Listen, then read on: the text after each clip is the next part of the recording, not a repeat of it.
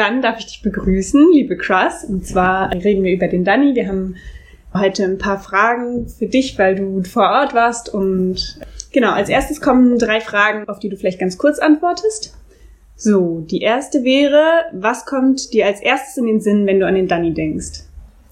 Ich würde sagen, die Stille im Wald. Ich bin in Hessen aufgewachsen und habe oft Fluglärm um mich herum gehabt, auch im Wald. Und der Dannröder Wald hatte das eben nicht. Und es war einfach ein Wald voller Waldgeräusche mit raschenden Blättern, Vögeln. Ja. Schön. Und warum warst du im Dannen? Wenn man sich für umweltpolitische Bewegungen interessiert und auch dahinter steht, würde ich die Frage zurückstellen, warum sollte man nicht dahin gehen? Gute Frage. Und warum ist der Aktivismus im Dani so wichtig? Aus vielerlei Gründen würde ich sagen. Also zum einen ist es ein Ort, wo ganz viel Wissen entsteht und auch geteilt wird. Viele Leute sind dorthin gegangen, auch für Vorträge und Demonstrationen und haben miteinander Wissen weitergegeben über Situationen und haben auch ein Statement gesendet, was durch die Medien ja teilweise auch wiedergegeben wurde. Und genau, also Wissensweitergabe und auch das Statement zu setzen, sind auf jeden Fall zwei sehr wichtige Gründe für mich, wenn ich an Aktivismus im Dannenröderwald denke. Cool. Genau, dann wäre meine nächste Frage, was dann dein prägendstes Ereignis war in deiner Zeit im Dani? Tatsächlich ein nicht so schönes. Das ist passiert, als wir am Absperrband standen und in Kontakt mit PolizistInnen gekommen sind. Und wir wurden beschimpft als arbeitslose Menschen, die sich auf Steuerkosten ausruhen würden. Und das ist leider, also das ist einfach nicht wahr. Und viele Menschen dort studieren, arbeiten von diesem Study Room, der da eingerichtet wurde, aus. Und viele Menschen haben ihren Jahresurlaub da verbracht. Und deswegen das, dieses prägnante Ereignis zu sehen, dass die verschiedenen Seiten ähm, auch sehr viele Bilder und Stigma mit sich bringen. Es hat mich sehr geprägt und das ist mir gerade als erstes in den Kopf gekommen tatsächlich. Wie war die Stimmung an diesem Absperrband des Rodungsgebietes? Auf jeden Fall sehr angespannt. Es ist ein unglaublicher Lärmpegel, weil die Bäume fallen, Kettensägengeräusche, Leute in Bäumen haben zum Beispiel auch was gesungen. Auf der einen Seite haben PolizistInnen auch diskutiert oder sind lauter geworden. Auf der einen Seite sind Leute auch lauter geworden. Es war eine sehr, sehr angespannte Stimmung. Und dann, wieso warst du überhaupt dort, obwohl die Aussichten so schlecht standen, dass der Wald überlebt? Das ist auf jeden Fall eine sehr gute Frage, die sich wahrscheinlich auch gerade sehr viele Menschen stellen. Nicht nur die Menschen, die dort viel im Wald waren, immer wieder, je nachdem, gekommen oder gegangen sind.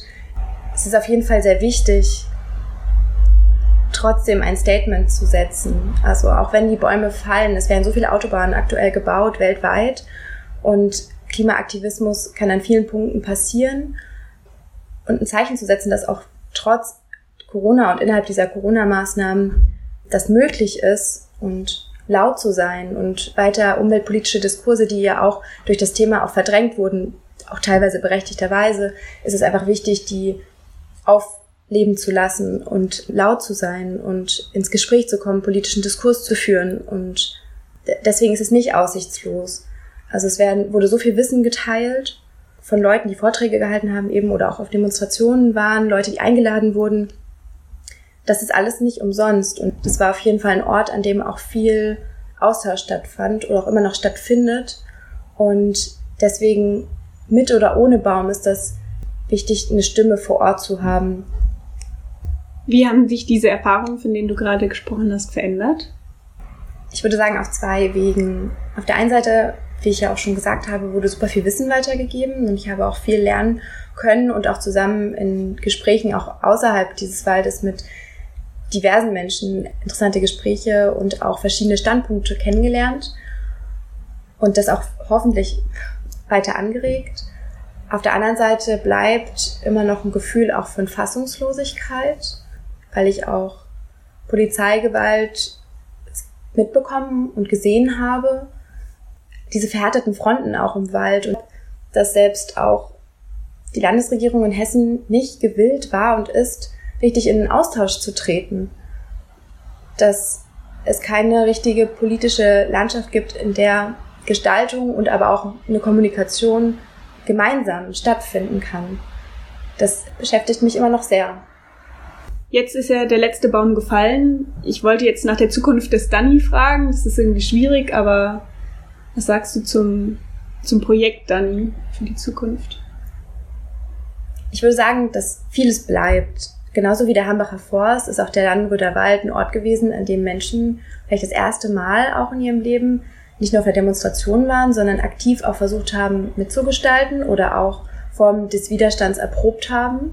Es gibt weiterhin eine Zukunft auch in dieser Frage. Also der Klimawandel ist spürbar für super viele Menschen auf dieser Welt und durch Bewegungen wie Fridays for Future oder auch eben wie Hambacher Forst oder der Dannenröder Wald sieht man, dass das vielen nicht mehr egal ist, was passiert und dass auf eine Demonstration gehen ein Zeichen ist, aber vielleicht manchen auch nicht mehr reicht. Und das Symbol bleibt und das Wissen, was dort auch generiert wurde, bleibt auch. Und Menschen, die vor Ort waren und das miterlebt haben, diese Erinnerungen bleiben. Und von dem her gibt es auf jeden Fall eine Zukunft. Jetzt ist nur die Frage, was für eine Zukunft wünschen wir uns und was für eine Zukunft wünschen wir uns nicht. Weil ich wünsche mir keine Zukunft, in der es mehr Asphalt statt Wald gibt. Ja. Danke, liebe Crust, für deine Erfahrungen und auch nochmal für die Informationen für uns alle. Ich wünsche dir und uns allen ganz viel Kraft und Energie für weiteren Aktivismus und dafür zu kämpfen, dass es nicht mehr Asphalt als Wald gibt, sondern für den Wald einzustehen. Danke. Sehr gerne.